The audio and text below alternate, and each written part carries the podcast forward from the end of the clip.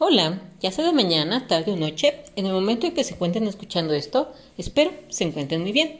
Pero si por alguna razón no lo estuvieran, recuerden que Dios, universo, la vida, siempre nos va a estar brindando oportunidades para estar mucho mejor. Pero para ello debemos de estar abiertos, atentos, dispuestos, para que en la medida en que se nos presenten esas oportunidades, les podamos sacar el mejor y mayor provecho. Ok, el día de hoy quiero hablarles respecto a la situación generalizada de, de que ser espiritual no representa siempre estar de buenas, no, no representa siempre estar conectados, no representa el que uno no pueda estar enojado, que no pueda sentirse mal, que en otra forma, en ciertos momentos de nuestra vida, nos dejemos de dominar o ser gobernados por nuestro ego, por el ego, y tengamos situaciones o aspectos discordantes. Somos humanos ante todo. Y precisamente en esta experiencia humana estamos expuestos a situaciones que no podemos controlar. Y precisamente porque una parte esencial dentro de la espiritualidad es no pretender tener control en todo o control de todo lo que nos sucede, no podemos tener control de las personas que nos rodean, no podemos tener control de sus acciones. Entonces, por lo mismo, tampoco podemos tener un control de nosotros mismos en el sentido de que simple y sencillamente,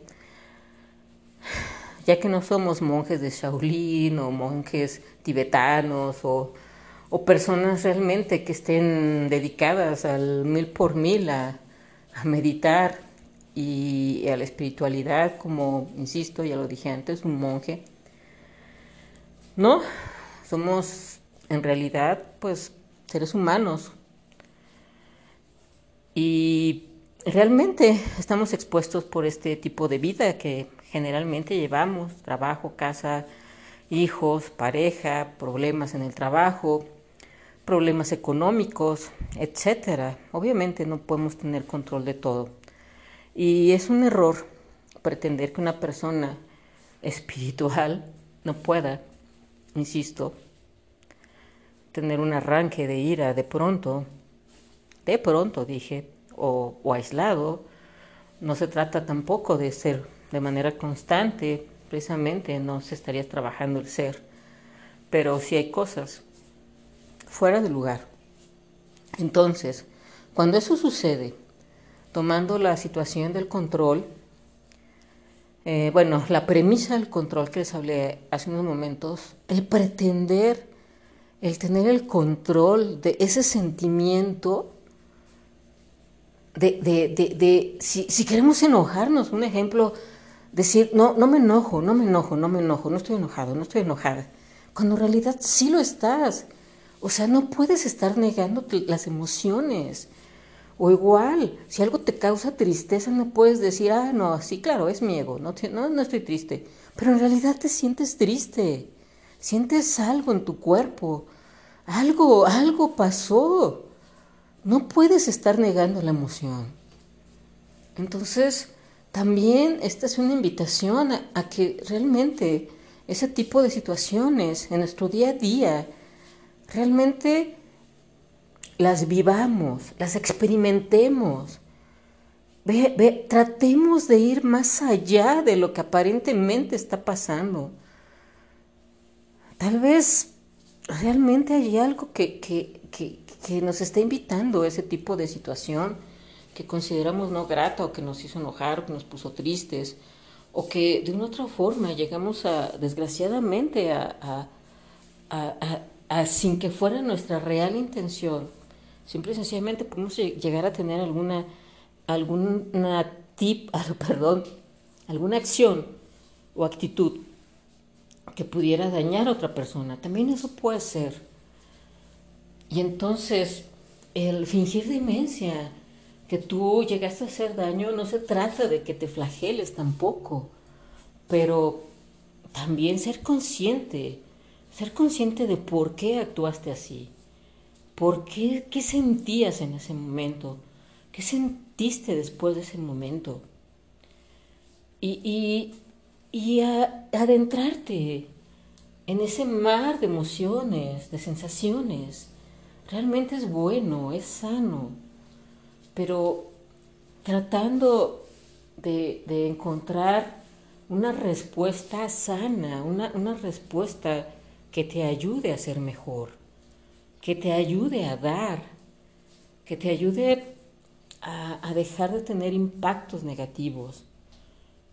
De esa manera sana es como la que podemos nosotros vivir o experimentar ese tipo de, de, experiencia no grata en nuestro día a día, no negándolo, no negando la sensación, no diciendo no me importa cuando en realidad sí me importa no diciendo, no me duele cuando me duele. No diciendo, jajaja, ja, ja, me estoy riendo cuando en realidad estoy completamente enojado o enojada. No. ¿Por qué mentirnos? Antes que mentirles a las personas que nos rodean, lo, lo peor que podemos hacer es mentirnos a nosotros mismos. Sería absurdo, loco pensar que porque de pronto dices, bueno, incluso podría ser una, una, puede ser una terapeuta, puede ser un terapeuta, puede ser un coach, una coach de vida, etcétera, y de pronto decir, ah, no, porque yo estoy, en este, en esta posición, claro que no, eso, eso no me afecta, yo, yo estoy súper bien, cuando en realidad, en el fondo de tu alma y de tu ser, sabes que no, eso es absurdo, no vas a, uno no va a poder llegar a ninguna parte mintiéndose sobre todo a sí mismo. Y lo peor del caso, imagínense, si, si uno se miente a sí mismo, si no hace una autoexploración interna de lo que está pasando, lo que está sintiendo, a qué le está invitando, a qué le está llevando su alma, su ser con ese tipo de experiencia, y si no creces, no aprendes, ¿cómo, pre, cómo una persona que se pudiese llamar espiritual o, en conexión y todo, ¿cómo podría ayudar a los demás? Mintiéndose a sí mismo, para empezar, sería absurdo pensar que no les vas a mentir a las personas. Entonces, también un principio básico en todas nuestras actitudes debe ser la coherencia, la coherencia entre nuestros pensamientos, sentimientos y emociones. Entonces, debemos, debemos de ser, debemos de tratar de vivir en esa coherencia no forzándola, sino que se dé natural, porque ya estuvimos trabajando nuestras emociones, nuestras vivencias. Sabemos por qué nos provoca, por qué nos irrita, por qué de pronto nos puede hacer eh, tener eh, cierto tipo de acciones reactivas, sin pensar, simple y sencillamente de manera irracional, precisamente, como lo acabo de decir. Entonces,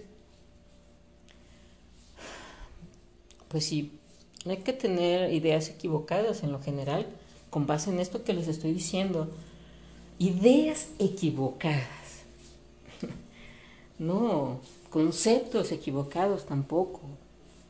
Realmente, en la medida en que tú te vas sintiendo bien contigo mismo, contigo, contigo misma, perdón, en esa medida, por supuesto que cada persona va a estar en posibilidad de, poder, de poder convivir con los demás, de estar bien,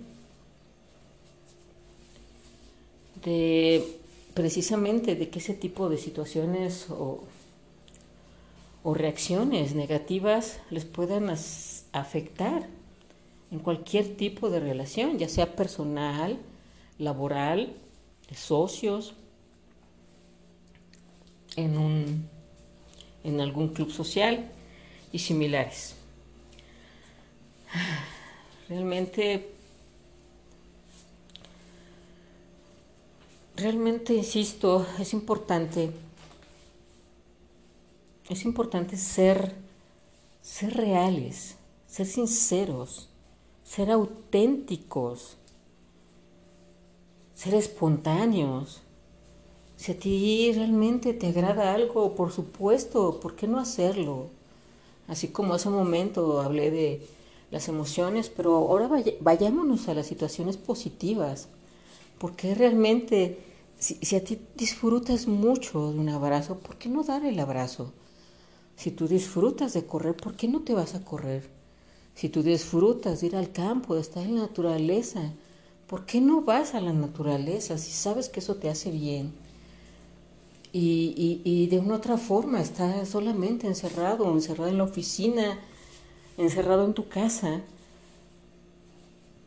de manera constante, cuando, insisto, tú sabes que estar en, en la naturaleza te hace bien, trata, porque es algo bueno para tu alma, para tu espíritu, para tu ser, para que estés bien. Trata de encontrar esos espacios para ir a lugares similares. No necesitas realmente irte a lugares tan lejanos. Hay, hay lugares donde hay mucha naturaleza y vegetación, más cercanos a la ciudad. Entonces, simple y sencillamente hay que tratar de identificarlos e ir con, con las personas adecuadas, con la compañía adecuada. Puede ser con tu familia, puede ser con tu novio, novia, con tus amigos, no sé, pero también eso es importante, o incluso dependiendo de, la situación en la que te encuentres, también pudieses ir solo, sola, a un lugar, a estar en paz, en tranquilidad. Pero insisto, muchas veces lo importante es, para empezar, como lo mencioné hace unos momentos, es identificar qué es lo que te hace sentir bien. Y luego, pues tomar acción. Entonces, mm, pues realmente, esto por supuesto es importante, todo lo que les he mencionado.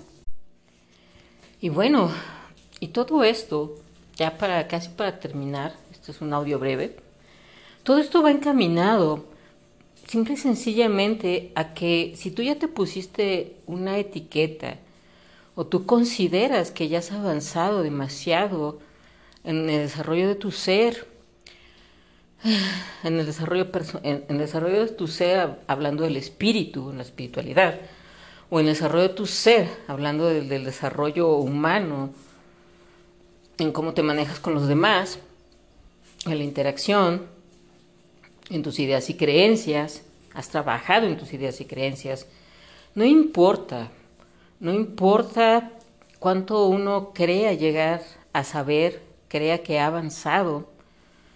Realmente debe de ser uno siempre mantenerse humilde, mantenerse en el modo alumno el, mayor tiempo posible y de manera consciente, de manera constante. Y no, no, no, con todo lo que les mencioné anteriormente, no llegar a, a llegar a cerrarse un poco pensando es que yo ya lo sé todo y es que esto no me afecta cuando en realidad sí, porque de entrada tienes la idea y la creencia que has avanzado lo suficiente, pero de pronto te puedes llegar a perder pensando, pensando que tú has avanzado demasiado. Y autoasignándote un título,